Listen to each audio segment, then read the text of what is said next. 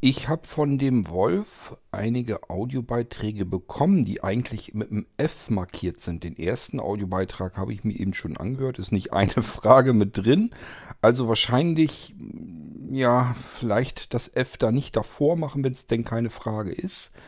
Ich entschließe mich jetzt trotzdem mal hier eine F-Folge zu machen. Und äh, wenn es denn gar keine Frage wird in den ganzen Audiobeiträgen, die ich von Wolf habe, dann kann ich zuletzt immer noch eine U-Folge draus machen.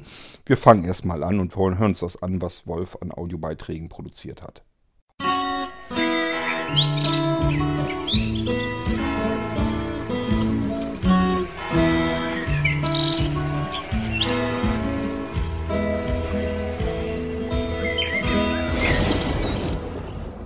Verfügbar. Sprachrekorder, Aufnahme.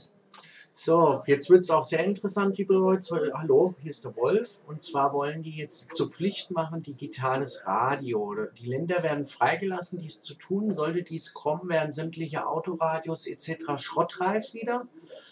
Problem beim digitalen Radio, ich nutze es selbst auch, aber viele können damit gar nichts empfangen. Tja, wo soll das dann enden? Da bin ich mal gespannt, was sich da bei uns jetzt ergibt. Ich habe das aus dem ähm, Info über den Konrad Newsletter bekommen und bin mal gespannt, wie das bei uns dann laufen soll. Ja, da bin ich mal gespannt. Wolf, ich habe mir abgewöhnt, ähm, immer wenn irgendwo einer rumkrakeelt, das und das soll jetzt kommen, das wird jetzt passieren, solange wie es da nicht wirklich ein Gesetz gibt, was durchgegangen ist, ähm, geht mir es immer ziemlich am allerwertesten vorbei. Das heißt, ich habe mir wirklich angewöhnt, einfach solche Meldungen zu ignorieren, denn es bringt einfach nichts. Irgendeiner macht irgendeinen Vorschlag. Das kann sogar in der Bundesregierung sein, also im Bundestag, dass da irgendeiner einfach mal einen Vorschlag bringt, einfach mal was in den Raum reinwirft, was dann seiner Meinung nach eigentlich demnächst passieren sollte. Beispielsweise, dass UKW-Frequenzen abgeschafft werden, damit sie ja, damit der Bund teuer die Frequenzen wieder vergeben kann, viel mehr Geld mit verdienen kann und natürlich auch die Betreiber der Sendeanlagen, denn man kann mit derselben Technologie eben viel mehr Sender äh, digital speisen und natürlich dadurch einerseits die Preise günstiger machen, sodass wieder mehr Radiostationen sich das leisten können, ihren Radiobetrieb aufrechtzuerhalten. Das heißt, für die ist es sicherlich auch ein Vorteil.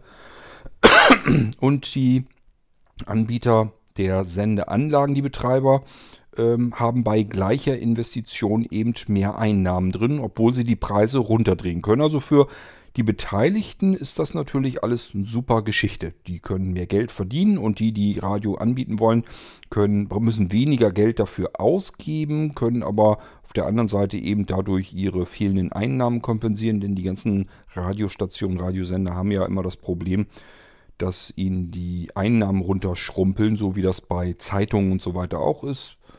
Ähm, da hängt sicherlich eine ganze Menge Zeugs mit zusammen. Nicht zuletzt auch, äh, denke ich schon, dass das einen kleinen Teil abknabbert mit den ganzen Podcasts. Und das machen die Sendestationen sich aber ja auch selber so ein bisschen. Denn ich sag mal, was sie da produzieren, irgendwelche Comedy-Shows oder sonst irgendetwas, das stellen die ja selber als Podcast zur Verfügung. Warum soll ich denn tagtäglich morgens um 7 Uhr meinen Radio einschalten, wenn ich es mir bequem per Podcast im Zug dann auf dem Weg zur Arbeit anhören kann. Dann zu dem Zeitpunkt, wenn ich Zeit habe. Und ähm, so funktioniert das Ganze nun mal eben. Aber das ist natürlich nicht der Hauptgrund, da sind ganz andere Gründe. Es ist insgesamt einfach nicht mehr das Geld so locker im Markt und das merken die natürlich auch alle. Zumal ähm, auch die Unternehmen immer mehr auf den Trichter kommen, dass die Zahlen, die genannt werden an Hörerzahlen, das wird ja immer hochgerechnet. Und äh, dass diese Statistiken so ein bisschen sehr schön immer aussehen. Das nimmt man immer die theoretische Anzahl, die in diesem Sendegebiet eigentlich zuhören kann. Das heißt, man überlegt, an ähm, welche Altersgruppe wende ich mich mit meinem Radioprogramm und wie viel gibt es in dieser Alltagsgruppe denn? Deswegen gibt es auch so wahnsinnig viele, ähm, dass man sagt, man will die äh, Hörer zwischen, ich weiß nicht, 18 und 48 oder sowas greifen, weil sie sich eben sagen, okay, da haben wir hier in unserem Sendegebiet am meisten Hörer, theoretische, die unser Radioprogramm wahrscheinlich hören. Und dann werden ja auch noch statistische Erfassungen äh, gemacht. Das heißt, ähm, werden einfach Leute angerufen und gefragt, was hören sie denn für einen Radiosender im Allgemeinen gerne? Und das fließt da alles mit rein. Dann wird das aber alles hochgerechnet, indem man einfach sagt, okay, wir haben 50 Leute angerufen und die haben uns äh, 20 Mal gesagt, wir hören am liebsten NDR 2. Und somit wäre NDR 2 eben ein sehr beliebter Radiosender. Ob das dann wirklich so ist oder nur Zufall war, das interessiert dann keine Sau mehr. Und dementsprechend können die eben auch ihre Werbeeinnahmen dann gestalten. Das heißt, beliebte Radiosender, die viel gehört werden, die nehmen natürlich auch höhere Werbeeinnahmen. So, ähm, die haben aber auf der anderen Seite eben diese laufenden Betriebskosten und die müssten eigentlich reduziert werden, wenn sie von ihren Werbeeinnahmen eben auch ein bisschen was übrig behalten wollen, denn die wollen damit ja Geld verdienen, die müssen Leute bezahlen und äh, somit müssen sie überall sparen. Deswegen haben wir dieses ganze Problem, dass wir eigentlich in jedem Radioprogramm fast nur noch diesen ekeligen Dudelfunk haben vier, fünf Hits aus den 70er, 80er, 90ern und heute und nur die besten Hits und ohne Unterbrechung. Ja, ist klar, dass das am einfachsten und billigsten ist, wenn ich die Musik da einfach der Reihe nach abspielen lasse und keine Moderatoren mehr im Studio brauche. Nur noch so ein bisschen was dazwischen schnibbel, was die vorher auf aufgenommen haben, sodass es so klingt, als wäre da jemand im Studio. Das ist alles schön billig produziert haben eben kein, keine Kohle mehr und die Kohle, das bisschen, was reinfahren, das brauchen sie dann, um den Sendebetrieb aufrechtzuerhalten. Deswegen macht das eben schon Sinn oder deswegen sind alle daran interessiert, eben die Kosten runterzudrücken.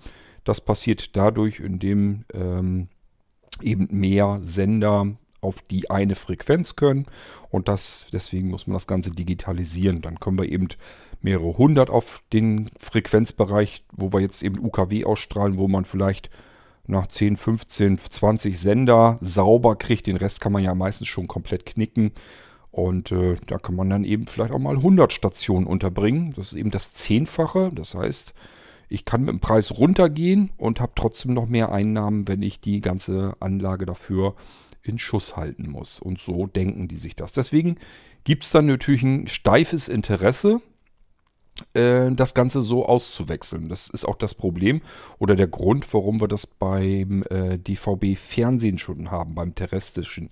Dass die einfach gesagt haben, diese alten analogen äh, Sender, das ist einfach eine Sauerei von Ressourcen, weil der braucht eben einen viel breiteren Frequenzgang, der äh, ich kann eben bei weitem nicht so viele Sender auf dieselbe Funkfrequenz packen. Und deswegen kann ich das zusammenstauchen, kann viel mehr Sender raufbringen, dementsprechend mehr Einnahmen. So kann ich die Preise ein bisschen runterdrehen. Die wiederum freuen sich auch, weil sie weniger bezahlen müssen. Am Ende diejenigen, die es dann bezahlen, das sind wir, die dann ähm, die neuen Empfangsgeräte alle kaufen müssen. Ähm, das heißt, man muss eigentlich uns als Hörer dann noch davon überzeugen, dass das jetzt ein großer Mehrgewinn und Vorteil ist. Beim Fernsehen hat man es mit den großen hochauflösenden ähm, Bildschirm äh, gemacht. Und jetzt beim Radio eben dadurch, dass es rauschfrei ist und äh, sauberer Klang und was weiß ich noch alles. Ob man das nun braucht oder nicht, ist eine ganz andere Geschichte. Denn die DAB-Radios, die ich mir gekauft habe, ich habe neulich ja hier erst einen Podcast drüber gemacht, über DAB-Radios. Die sind mit Sicherheit nicht besser im Klang. Das habe ich aber ja auch hier im Podcast schon erzählt. Das sind relativ günstige Geräte, so um die 40 Euro gewesen, 40, 50 Euro. Und dass da nun kein besonders doller HiFi-Klang rauskommt, das kann man sich dann auch denken. Hat aber natürlich nichts mit DAB oder UKW zu tun. Nur ist es in dem Fall, wäre es eigentlich auch fast egal. Das, der einzige Grund, weswegen ich auf DAB umgestellt habe, ist nicht, weil ich mehr Sender kriege oder weil ich diese Sender irgendwie in, einer, in einem tolleren Sound kriege, sondern einfach, weil ich keinen Bock mehr hatte, UKW ständig nachzujustieren, weil das bei uns hier in der Ecke wirklich ein Krampf ist, einen UKW-Sender über einen längeren Zeitraum stabil im Radio so, so eingestellt zu lassen. Ich muss, musste ständig musste ständig nachregulieren und nachjustieren. Manchmal waren Sender auch wirklich mehrere Tage komplett futsch. Da musste ich einen ganz anderen Sender suchen. Das ist mir nach und nach alles so dermaßen auf den Sack gegangen, dass ich das hier umgestellt habe auf DAB und habe meine UKW-Radios alle verschenkt. Ja, ob das wirklich auf UKW umgestellt wird, ich glaube, in Österreich sind sie schon ein Stückchen weiter. Da wollen sie es wirklich durchziehen. Hier in Deutschland müssen sie es erstmal durchkriegen. Also, das, die Suppe ist bei Weitem nicht so äh, heiß gegessen, wie sie gekocht wurde warten wir mal ab. Ich glaube da noch nicht dran, dass wir jetzt in den nächsten Jahren schon wirklich die UKWs, äh, UKW-Radios rausschmeißen. Wahrscheinlich wird es da einen relativ langen und soften Übergang geben. Das heißt, ja, wir haben jetzt DAB schon. Das funktioniert mittlerweile auch ganz gut. Das heißt, ich könnte mir gut vorstellen, dass jetzt so langsam die PKWs alle mit DAB-Radios rauskommen. Ich habe mich schon ewig nicht mehr für interessiert, wenn man sich jetzt einen Neuwagen kauft, ob der jetzt wirklich noch UKW hat oder vielleicht, ich könnte mir vorstellen, dass er einen Twin-Betrieb hat, also dass er wirklich DAB-Radio und UKW ähm, empfangen kann. Denn es ist ja technisch weder besonders teuer noch äh, aufwendig. Ist eigentlich kein Problem mehr. Ich denke mal, das wird man jetzt in die Autos einbauen. Ja, und dann sind diese Autos irgendwann zehn Jahre alt und dann gibt es eben die mit den UKW-Radios da drin nicht mehr so dolle. Und dann spielt es eben auch irgendwann dann fast keine Rolle mehr. Jedenfalls bei den PKWs nicht mehr. Wir haben dann noch immer noch Millionen von kleinen UKW-Radios, die plötzlich komplett sinnlos sind. Müssen wir mal sehen, was man da draus basteln kann.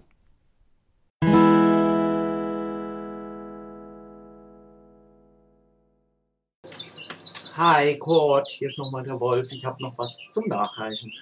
Und zwar den Avast ähm, Antivirengeschichte die holt man sich ständig runter, weil normalerweise ich hatte mir, ich habe mir die runtergeholt mit dem Pimio bei Computerbild und die war schon mit dem Paket drin. Ich wurde auch bei der Installation nicht gefragt, ob ich das ähm, abwählen kann oder so, sondern die war einfach, wo ich den dann installiert habe, war das Avast auf einmal mit drauf auf meinem Rechner. Ich finde das eigentlich eine Schweinerei, dass man sich selbst diesen Avast immer runterholt.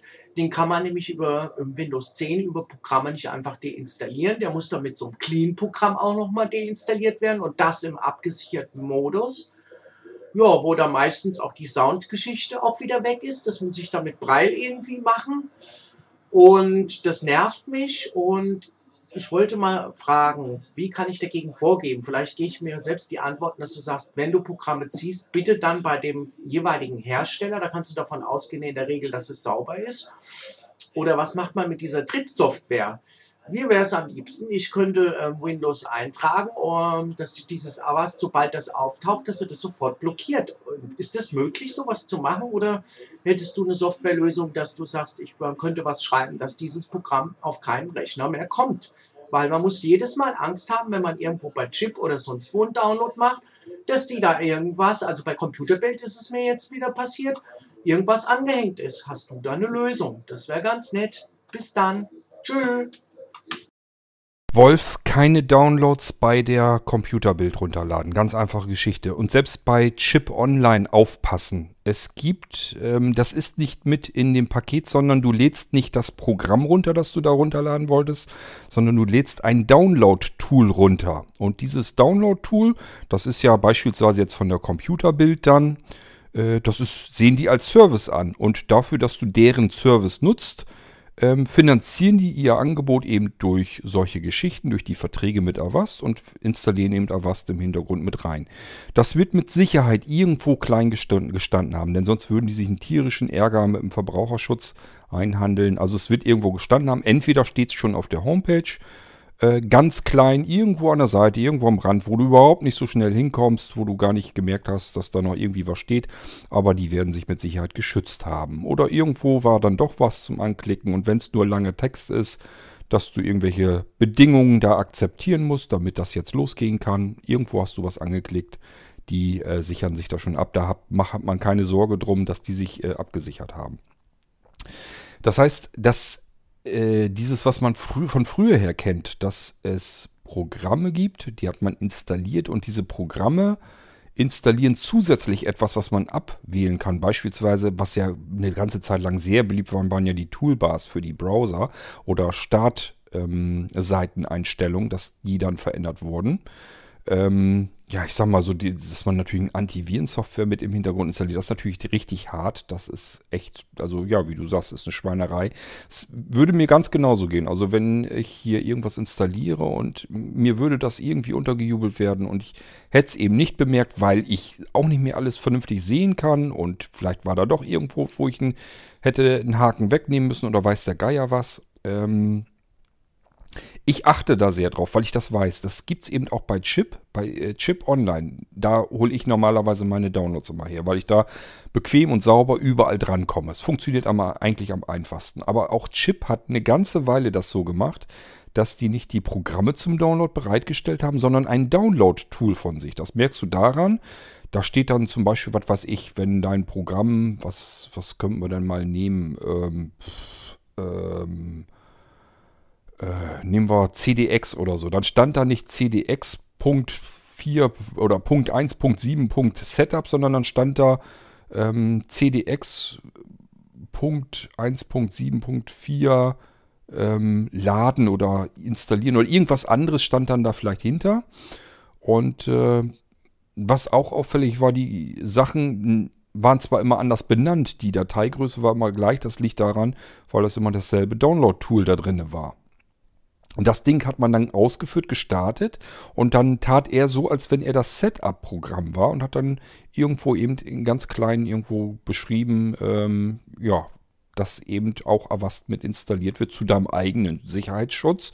Denn du musst ja geschützt werden, wenn du am Internet unterwegs bist und Downloads ähm, runterziehst und installierst. Da musst du ja einen Schutz haben. Die wollen ja nur das Beste für dich. Ähm, selbst wenn du bei Chip guckst, also ich achte da immer drauf, steht manchmal einmal diese Schaltfläche mit dem Download drin und irgendwo manchmal weiter unten noch so ein kleiner Link ähm, manuell oder sowas. Manuelle Installation steht, heißt die, glaube ich. Wenn das dabei ist, dann weiß ich gleich, aha, dann ist das andere Ding das äh, auch so ein Download-Tool. Ich glaube, dass, ich habe das bei neueren Sachen schon länger nicht mehr gesehen, ich glaube, dass Chip Online eine Menge Mecker dafür gekriegt hat und da wieder runtergegangen ist. Aber natürlich haben sie noch die alten Sachen noch drinne. Die ändern ja nicht alles auf einmal dann um, sondern das lassen sie dann so drin und wechseln einfach die Strategie wieder. Also mittlerweile bei neueren Sachen habe ich dieses Download-Tool schon lange Zeit nicht mehr gesehen. Ich habe mal so ein bisschen die Hoffnung, dass die so viel auf den Sack gekriegt haben, dass sie ähm, davon wieder Abstand genommen haben. Aber die Sachen sind immer noch drin. Also man kann das Problem immer noch haben, wenn man aus der Zeit einen Download irgendwie nehmen will. Und äh, da passe ich immer wie so ein Fuchs auf, weil das echt... Ähm, ja, ist die Kretze. Es ist wirklich mit voller Absicht, also ist das Ding so gebaut, dass du fast kaum eine Chance hast, äh, da vernünftig zu, rauszukommen, ohne dass da irgendein Dreck zusätzlich installiert wird. Wie gesagt, du installierst dann eigentlich nicht das Programm, sondern was du da runterlädst, ist ein Tool, was das eigentliche, was du haben willst, erst runterlädt und dann die Installation einfach startet. Das ist ja sachte gemacht, das kann ich dir mit äh, drei Zeilen Code äh, hier basteln. Ähm, einfach nur etwas, was sagt, okay, jetzt lade etwas herunter und dann führe es aus. Und das ist das Einzige, was Chip Online oder Computerbild und wie sie alle heißen, eben programmiert haben.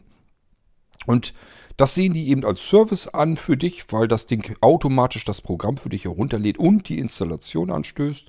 So, und dann sehen die eben, wir tun was für dich, dafür haben wir eine kleine Gegenleistung, du musst aber jetzt für uns nichts bezahlen. Aber du musst eben über dich ergehen lassen, dass wir dir was installieren und wir kriegen davon nämlich ein bisschen Geld ab. Ja, also, ähm, ist große Scheiße, sage ich dir auch, ja, so wie du das auch gesagt hast, hast du vollkommen recht. Man kann nichts mehr und weniger tun, als aufzupassen und vor allen Dingen, wenn man solch ein Portal hat. Ich sag mal, Computerbild ist zum Beispiel etwas, da würde ich mir generell einfach gar nichts runterladen, weil die das ganz oft haben und Computerbild einfach dafür bekannt ist, dass sie eben alle Register ziehen und irgendwo noch ein paar Gröschken zu verdienen. Und da gehören mit solche Machenschaften eben bei denen ganz klar mit dazu. Deswegen habe ich auf so einen Scheißdreck wie äh, auf Computerbild nun überhaupt gar keine Lust. Ich sage ja, ich besorge das meistens über ähm, chip.de. Ähm, ist auch nicht 100% super übersichtlich, geht aber, man kann sich da zumindest mal dran gewöhnen. Und zum Zweiten, nach einer Weile hat man den Bogen so ein bisschen raus, ähm, was hier Murks ist und was ein sauberer Download ist. Und dann kann man lieber das benutzen. Ist besser, als einfach nur über Google zu suchen und dann irgendwas dazu nehmen, irgendein Download-Portal. Manchmal geht es nicht anders. Wenn ich bei Chip irgendwas nicht finde, dann muss ich es auch woanders suchen. Ähm, aber ich weiß, wie es ist und mir ist das auch schon passiert, dass ich einen Mist plötzlich auf dem Rechner mit drauf hatte, den ich überhaupt nicht haben wollte und das ist einfach nervig und ätzend, den Scheiß dann wieder runter zu deinstallieren. Das kann so weit gehen, ähm, es gab mal eine Weile, das habe ich in virtuellen Maschinen, weil mir das so komisch vorkam, kam, habe ich das Ding mal in der virtuellen Maschine dann laufen lassen. Ähm, das war, da wurden sogar äh, aus Russland irgendwelche wilden Tools äh, installiert, die auch wirklich als ähm, ja von dem Virensystem und so angeschlagen sind. Also ähm, die waren wirklich nicht ganz koscher. Die haben wirklich den äh, Datenverkehr umgelenkt, die haben den Browser komplett verunstaltet, also ich sag mal Suchumgebung alles weg, die haben die Einträge in den Menüs ähm, ersetzt gegen eigene. Das konnte man daran sehen, weil man plötzlich äh, Menüeinträge da mit drin hatte, dazwischen hatte, die plötzlich auf Russisch waren. Sonst wird man da vielleicht noch nicht mal unbedingt dahinter kommen. Die Startseite war plötzlich eine ganz andere. Und äh, ich sag, das ist einfach nur äh, ja, Wildwest, wie ja manchmal vorgegangen wird. Aber das passiert eigentlich mehr, wenn man generell einfach nur nach Downloads im Internet sucht. Ähm, deswegen ein seriöses, gut sortiertes Portal aussuchen, so ein bisschen lernen, wie komme ich hier am schnellsten an meinen Download ran, den ich haben will. Wie ist das hier so ein bisschen aufgebaut? Ist das hier ein bisschen einheitlich? Wenn ja, wo muss ich drauf achten? Wo können hier noch Feldstrecke sein? Damit tut man sich meistens ein bisschen leichter, als wenn man einfach nur irgendwo Wildwest im Internet sucht und ähm, dieses Problem dann eben haben kann. Dass man was ganz anderes runterlädt und startet, als das, was man ursprünglich hätte haben wollen.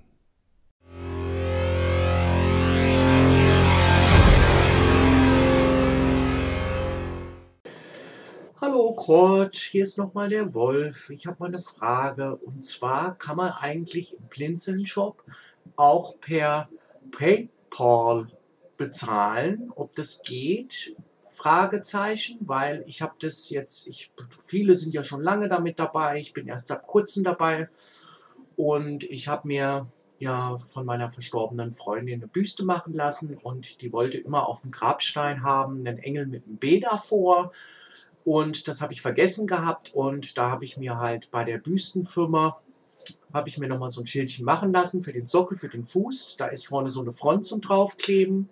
Das ähm, haben die mir für 6 Euro dann abgerechnet und dann habe ich gesagt, ich möchte das gerne per PayPal bezahlen und das ist ja faszinierend. Ich habe das dann gemacht, also habe mich da eingeloggt und dann bin ich auf Warensendung gegangen und dann habe ich dann halt diese 6 Euro eingetragen und ich habe dann noch gebeten, ich habe danach gleich eine Mail geschrieben, bitte mir den Versand bzw. die Gutschrift auf dem Konto zu melden.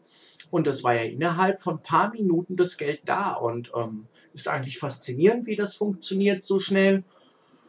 Und daher wäre es ähm, ganz nett, wenn du darüber mal Auskunft gibst, ob das noch kommt im Blinzeln, wenn es das noch ähm, schon gibt oder ob es das schon gibt, etc was man da einzutragen dann hat. Die E-Mail ähm, oder die Telefonnummer wird ja angegeben. Die haben jetzt als Verwendungszweck zum Beispiel bei mir bei der Firma gehabt.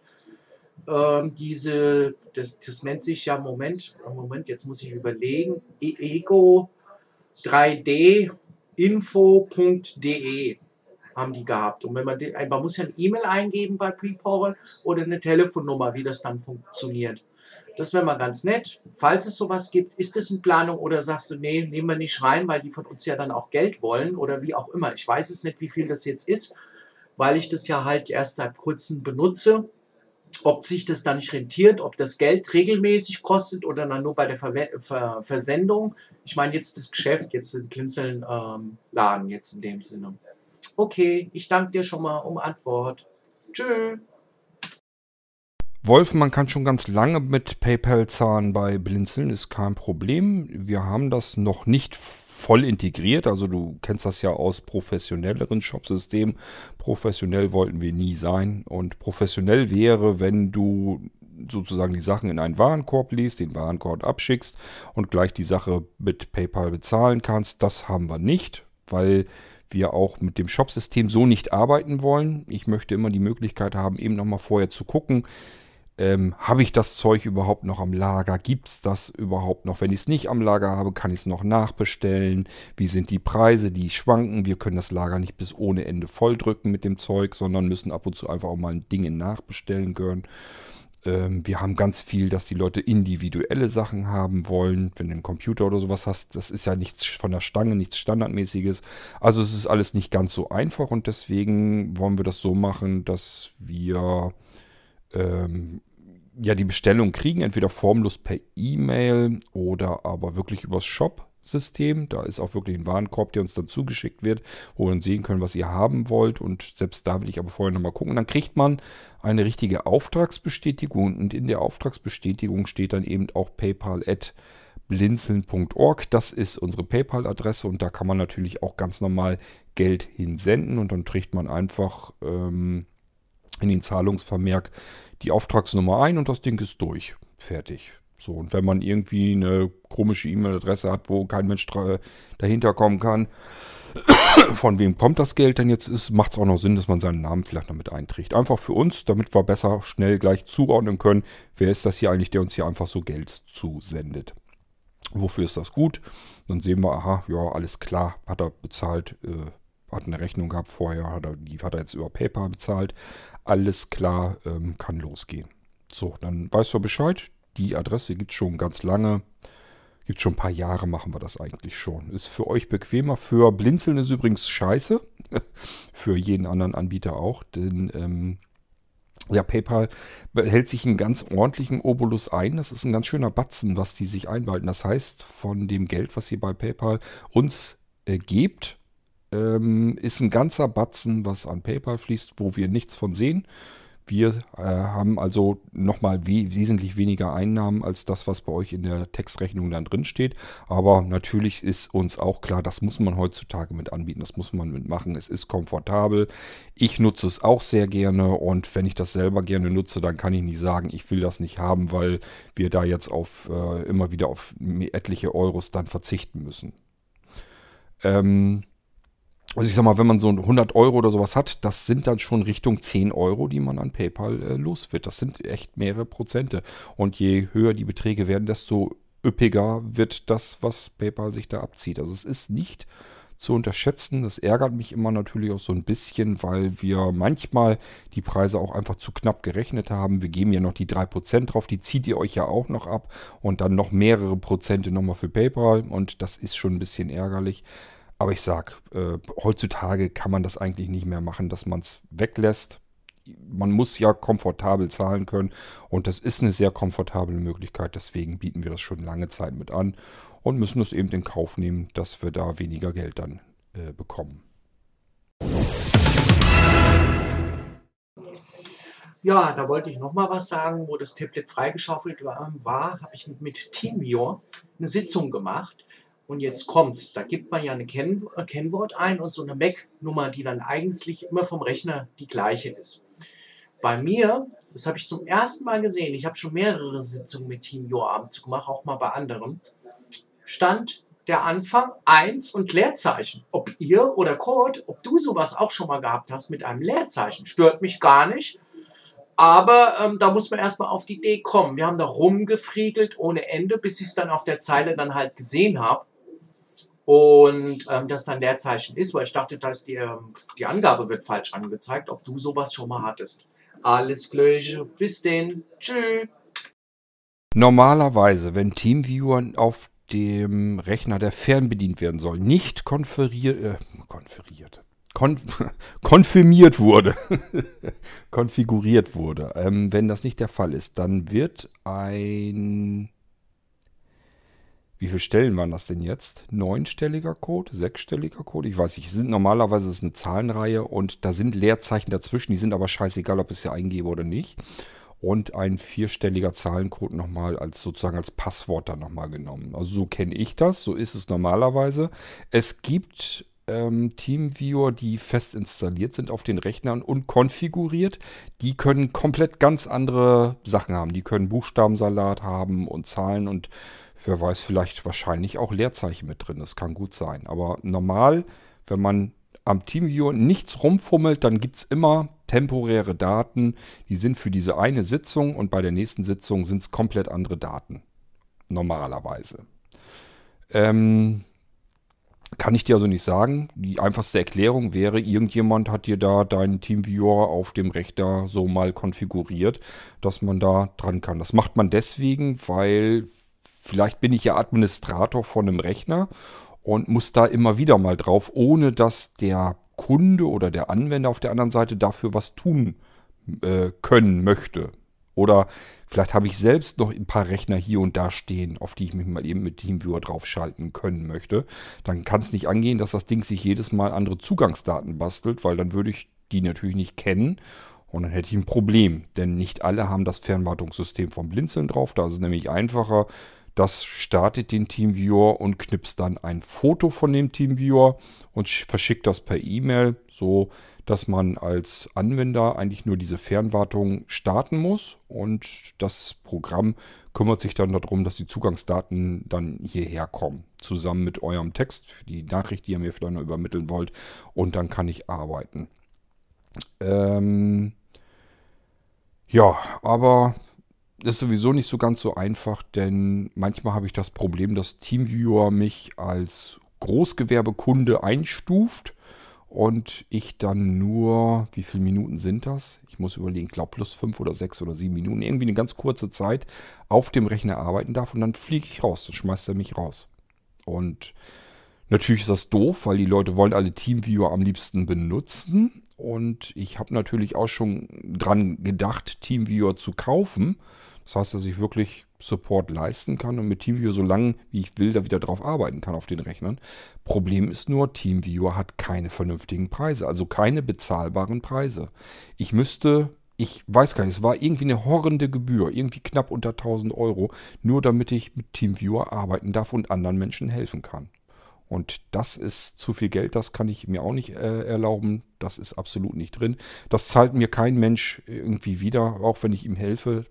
Ähm, das heißt, ich versuche mal mit diesen 6-Minuten-Sitzungen dann hinzukommen. Deswegen habe ich auch schon mal eine Folge hier gemacht, dass ihr möglichst viel vorbereiten müsst, damit ich möglichst schnell da arbeiten kann, wo ich arbeiten soll. Weil so ein paar Minuten, das ist nicht viel. Und da muss ich einfach mit ein paar Handgriffen ganz schnell das tun können, was eigentlich wichtig ist. Und dann setzt das voraus, dass ihr schon ein paar Handgriffe gemacht habt, damit ich vernünftig auf euren Rechnern eben arbeiten kann. Aber wie gesagt, zu der Frage, Leerzeichen kann ich mir nur vorstellen, wenn der Teamviewer auf deinem Rechner aus irgendeinem Grund mal von irgendjemandem konfiguriert wurde.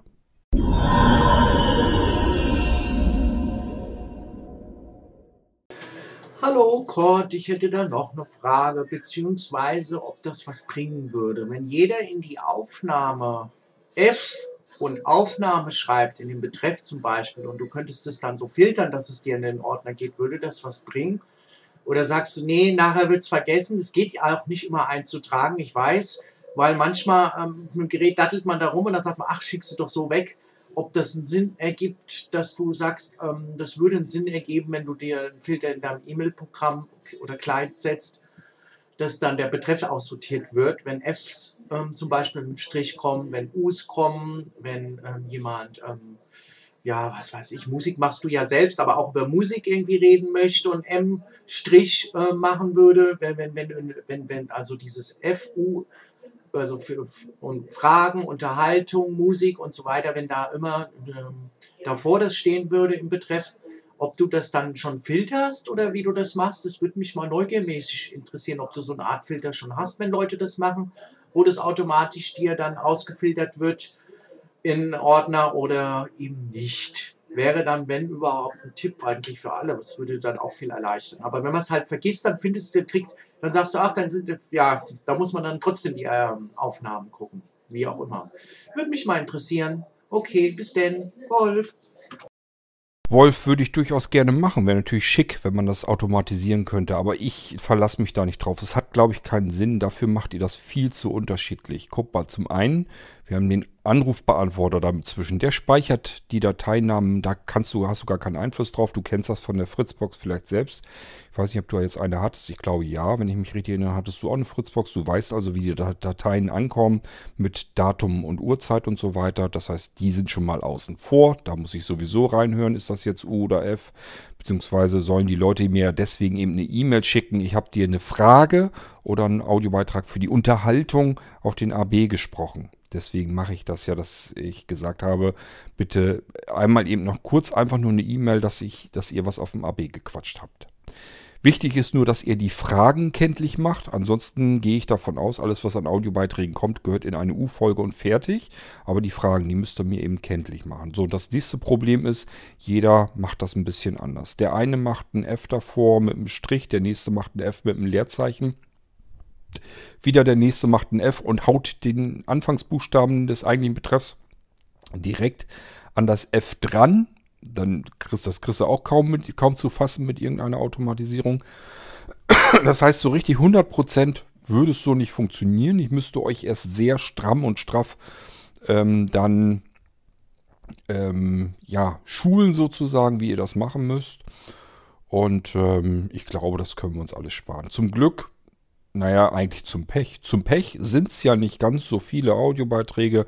Da kann man noch einigermaßen mit klarkommen. Ist auch nicht so wahnsinnig dramatisch. Schöne praktisch ist, ähm, die Sachen kommen hier entweder per E-Mail rein. Dann kann ich in die E-Mail reingehen und äh, speichere mir die Audiobeiträge in den Ordner am iPhone gleich so ab. Da muss ich nirgendwo für den Computer ran oder sonst irgendwas. Kann ich alles vom iPhone aus machen, ist kein Ding.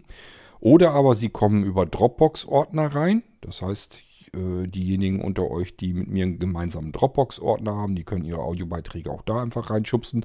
Sollten mir dann nur Bescheid sagen, ich habe meine Dropbox nicht ständig im Blick. Das heißt, ich weiß nicht, wenn da was Neues reingekommen ist. Müsst ihr mir dann schon sagen, sind neue Sachen drin. Zieht ihr die mal raus. Und ich sage dann kommt noch was über Anrufbeantworter rein und die sehe ich natürlich auch. Die kann man aber auch mal eben übersehen, je nachdem, wie viel E-Mail-Wust man drin hat. Und zum Zweiten, die sind halt überhaupt gar nicht markiert. Ich weiß nicht, ob das irgendwie nur ein Callcenter dran ist, der einem irgendeine Versicherung verticken würde. Würde ich dann hier ja glatt auch mit in den Podcast reinnehmen. Ähm, oder aber ob das eine Frage ist oder ein Beitrag zu einer Unterhaltung oder was auch immer. Ähm, von daher macht es da einfach Sinn, eben nochmal kurz eine E-Mail hinterher zu schreiben oder eben über WhatsApp mir Bescheid zu sagen, du, ich habe dir eben auf dem AB gequatscht. Ähm, das ist ein Beitrag für eine U-Folge oder eben für eine F-Folge. Das ist am einfachsten für euch jedenfalls. Und ich muss mir das dann eben von Hand sortieren. Ich sage ja, wäre nicht schlecht, wenn man es automatisieren könnte, würde ich gern machen. Aber ich traue dem Braten nicht. Dafür sind die ähm, Kennzeichen, die ihr da macht, zu unsinnig. Ähm, ich habe hier auch so ab und zu, dass ähm, jemand sich auf einen Audiobeitrag einer F-Folge bezieht, will also nur ergänzen, eine Antwort ergänzen macht aber ein F davor, sodass ich denke, ja, ist eine Frage. Und dann speichere ich den in den Ordner Fragen eben ab und will das Ding hier reinpacken merke, hör, ist gar keine Frage. Der wollte sich einfach nur nochmal ähm, eine Antwort ergänzend dazugeben zu meiner Antwort zu einer Frage, die in der letzten F-Folge eben drin war. Und das Ding gehört eigentlich dann nicht in eine Fragenfolge, sondern müsste eigentlich in die U-Folge dann mit rein. Ja, kann man sich auch wieder drüber streiten. Also ist alles nicht ganz so einfach, aber ich glaube, bisher haben wir es jetzt so hingekriegt. Äh, solange es nicht wesentlich mehr wird, denke ich mal, kriegen wir das auch noch hin.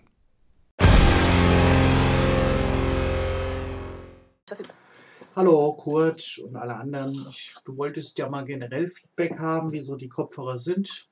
Also der Marathon ist ganz gut, auch zum Telefonieren. Er hat eins beim Telefonieren, muss ich dazu sagen. Also die Leute beschweren sich nicht. Aber ich habe letztlich mit jemandem telefoniert, da war der Wasserkocher an, da wollte ich mir noch ein Käffchen machen und so weiter.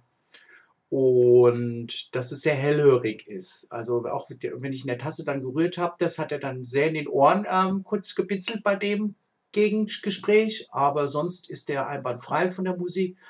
Er läuft wesentlich länger wie den vorher, den ich hatte. Da müsstest du mir helfen, da weiß ich die Namen jetzt nicht. Ich hatte ja vorher auch die, diesen kleineren aber er läuft länger von der Akkuzeit her und unterschiedlich merkt man nichts, außer dass die Höhen ein bisschen mehr da sind und beim anderen ein bisschen, den ich davor hatte oder noch jetzt auch noch habe, die Tiefen ein bisschen mehr da sind. Also der andere ist ein bisschen hellhöriger. Also jetzt spricht nicht telefontechnisch, sondern wenn du Musik per Kopfhörer hörst und zum Telefonieren taugen beide. Also es ist nicht so, das liegt auch teilweise an den Geräten. Ich weiß nicht, ob das bei iPhone so ist, auch wenn du dann sagst, wenn man nur mit dem Mikrofon des iPhones telefoniert, wäre das besser. Ich habe es beim LG, da ist es auch nicht so gut. Also der hat halt eine Reihe, wo das Mikrofon generell nicht so gut ist, finde ich, und die Boxen. Und bei mir beim, ich benutze ja im Moment ähm, Leno Moto G5 Und ich habe eigentlich mit Soundqualität da nicht so Probleme und das liegt manchmal auch an den Geräten. Aber zum Telefonieren reicht das dicke aus und das ist gut. Also man versteht einen einwandfrei und man kann da zufrieden sein. Ähm, ja, es gab früher mal in der analogen Zeit schlimmere Geschichten. Da wollte ich dir nochmal Feedback geben, weil du hast ja gesagt, du wolltest das mal wissen. Ja, dann weißt du derweil Bescheid. Ja, noch eins, der Marathon. Ich weiß nicht, das war so ein bisschen, die Verbindung ging nicht immer an. Das heißt, ähm, ich habe dann das Telefongespräch, ich habe ja ein Dual-Handy dann zum Beispiel gewählt, das wollte ich noch dazu sagen. Und dann habe ich bei mir zwei SIM-Karten. Eine ist fürs Festnetz hauptsächlich oder für ähm, mobil eine also für mobile Telefongeschichten und da hat es manchmal gedauert, bis es sich verbunden hat. Das ging aber auch eigentlich immer ruckzuck. Das war eigentlich nur eine Anfangskrankheit, glaube ich. Wenn ich dann die Bluetooth-Einstellungen meistens geöffnet habe, ist dann auch wichtig, ob der Bildschirm dann gleich ausgeht nach dem Telefonieren und so weiter. Aber das funktioniert einwandfrei. Tolles Gerät, was du da ähm, hast und bin ich froh, dass ich den habe, beziehungsweise den anderen auch noch. Und dann weißt du Bescheid. MT naja, Wolf, ich vergleiche schon die Mikrofone in den Geräten mit den Mikrofonen, die in den Headsets sind. Und da finde ich schon, dass die in den Headsets erheblich schlechter sind. Also wenn man das unmittelbar vergleicht, können wir ja mal demnächst irgendwann machen. Mache ich hier einfach eine Aufnahme über, über die Headsets, die ich hier so habe und dann einmal über das Original-Mikrofon äh, vom iPhone und dann kann man sich das direkt anhören. Also das Problem ist halt, wenn du in dein Telefon quatscht, quatscht du im Allgemeinen so, dass du Richtung Mikrofon äh, quatscht. Und sozusagen kann das Mikrofon mehr oder weniger nicht ganz Richt Mikrofon-Charakteristik haben. Also ganz stimmt es natürlich auch nicht, weil das Mikrofon nach unten zeigt am ähm, Smartphone oftmals. Ähm, aber ich sag mal beim Headset, du hast halt nichts vor dem Mund und nach vorne hin hast du eigentlich gar nichts. Das heißt, du kannst nur irgendwo so ein Mikrofonloch drin haben in dem Headset, was einfach so in den Raum reinhorcht. Und das ist auch der Grund, warum du die ganzen Nebengeräusche so stark mit drauf hast. Also Wasserkocher, Kaffeetasse. Kann eben gar nicht anders gehen. Wo soll das Mikrofon hinzeigen? Vor dem Mund hast du nichts. Hätte man, ein richtiges Callcenter-Headset, dann hast du an der Seite noch ein Mikrofon zum äh, Mund hingehend. Bei den Callcenter ist es oft so, dass nur so ein kleiner Stummel ist. Man muss also gar nicht unbedingt dieses richtige Mikrofon vor dem Mund haben, so wie man es in, Studio, äh, in Studio-Headsets hat, sondern die fürs Callcenter ist meistens so ein Stummel, die nur in die Richtung zeigen des äh, Mundes und das bringt schon eine ganze Menge. Das hast du bei diesen Kopfhörern, will ich sie trotzdem weiterhin nennen, aber ja gar nicht, sondern das ist einfach nur ein Loch irgendwo vorne oben an der Seite drin, an der einer der Kapseln sozusagen nach vorne einfach so ein kleines Loch drin oder in so einem Spalt drin, dass man es gar nicht sieht. Und da kann eben nicht vernünftiger Klang durchkommen. Also zumindest nicht, wenn man es vergleicht mit den internen Mikrofonen, die mittlerweile bei den Smartphones ja schon ganz ordentlich brauchbar sind. Ich sage ja, wir können ja irgendwann demnächst machen wir mal so ein kleines äh, Probierchen. Ich habe ja die Headsets hier und dann können wir das ja direkt aufnehmen, was da ankommt. Dann hören wir das äh, raus, den Unterschied. Zum Telefonieren hast du recht. Telefonqualität ist halt generell einfach mies. Die normale Telefonqualität, die, das Protokoll, was da zwischen den Geräten gesprochen wird, das bringt nicht so ganz viel. Das ist immer noch nach wie vor im, All im Allgemeinen immer noch relativ erbärmlich, obwohl es mittlerweile sich so gut anhört, dass es geht. Ähm, aber äh, ich sag mal, von, von Stereo, Hi-Fi, Klang und so weiter sind wir weit von entfernt, dass man das sich so anhören kann, wie beispielsweise ein Hörbuch oder sowas. Ähm, aber ich sag ja, zum Telefonieren reicht das aus. Und ähm, ich sag ja, ich würde es nicht unbedingt als zum Telefonieren nehme ich es halt nicht gerne. Ähm, ich denke einfach, das äh, kann man besser hinkriegen mit dem internen Mikrofon. Aber letztendlich muss das natürlich auch jeder selber wissen. Gut, ja, dann weiß ich Bescheid, dass du ja mit dem Marathon schon mal zufrieden bist. Ähm, du hattest, glaube ich, den Marathon ohne FM, oder? Ich weiß es gar nicht mehr. Hatte deiner? Nee, deiner hatte kein Radio, glaube ich, oder? Du hattest, glaube ich, den normalen Marathon. Ich bin nämlich am Überlegen. Ähm, mir ist so ein bisschen aufgefallen, glaube ich. Also Marathon und Marathon FM, MP3 und so weiter, das sind wirklich identische Geräte, identische Headsets, nur eben, dass der eine ein Radioteil mit drin hat und Speicherkarte reinstecken kannst und so weiter. Ich bin mir aber nicht mehr 100% sicher, ob die den Akku dadurch ein bisschen schneller fressen können. Also ich habe so nur vom Gefühl her, lässt sich ganz schwer messen, ganz schwer testen, weil Problem ist einfach, ähm, man hört die Dinger nicht an einem Stück leer. Sonst könnte man einschalten, weiß, okay, ich habe jetzt sechs Stunden gehört, Ding geht aus und der andere macht acht Stunden, weiß ich Bescheid, alles klar. Funktioniert so nicht. Man hört also den einen Tag, dann hört man den nächsten Tag und wieder einen Tag mehr und noch einen Tag mehr und irgendwann ist der Akku halt leer. Und wer guckt denn so genau auf die Uhr und zählt das dann alles nach? Normalerweise sollte ich das mal so machen, aber ich denke da eben auch nicht dran. Und somit kann ich es nicht sagen. Aber gefühlt, rein vom Gefühl her, habe ich so ein bisschen den Verdacht, dass der Marathon FM MP3 ähm, den Akku etwas leer, schneller leer hat. Wissen tue ich es nicht, kann mich absolut trügen, das Gefühl. Das ist nur so eine Vermutung von mir bisher. Okay, so, dann haben wir aber die F-Folge im Kasten. Heute mal nur mit äh, Sachen von Wolf. Und ähm, ja, aber ich denke mal, sind ja interessante Sachen vielleicht für andere auch mit dabei. Und somit kann ich mich hier verabschieden. Wenn ihr denn auch mal Fragen habt, das kann alles Mögliche sein. Muss gar nicht mal unbedingt was mit Computern zu tun haben. Habe ich euch aber auch schon erzählt. Ihr könnt fragen, was ihr wollt. Äh, antworten werde ich. Ob man das immer, ob man da immer so zufrieden mit sein kann, ist eine andere Geschichte, aber zumindest bemühe ich mich dann zu antworten. Also, wenn euch irgendwas unter den Fingernägeln brennt, einfach her damit und dann machen wir eine Folge und ich gebe meinen Senf dazu. Gut, und bis zum nächsten Mal, wenn ich wieder meinen Senf dazugebe, wünsche ich euch viel Spaß mit den Irgendwasser Podcast Folgen und wir hören uns bald wieder. Bis dahin macht's gut. Tschüss, sagt euer König Kurt.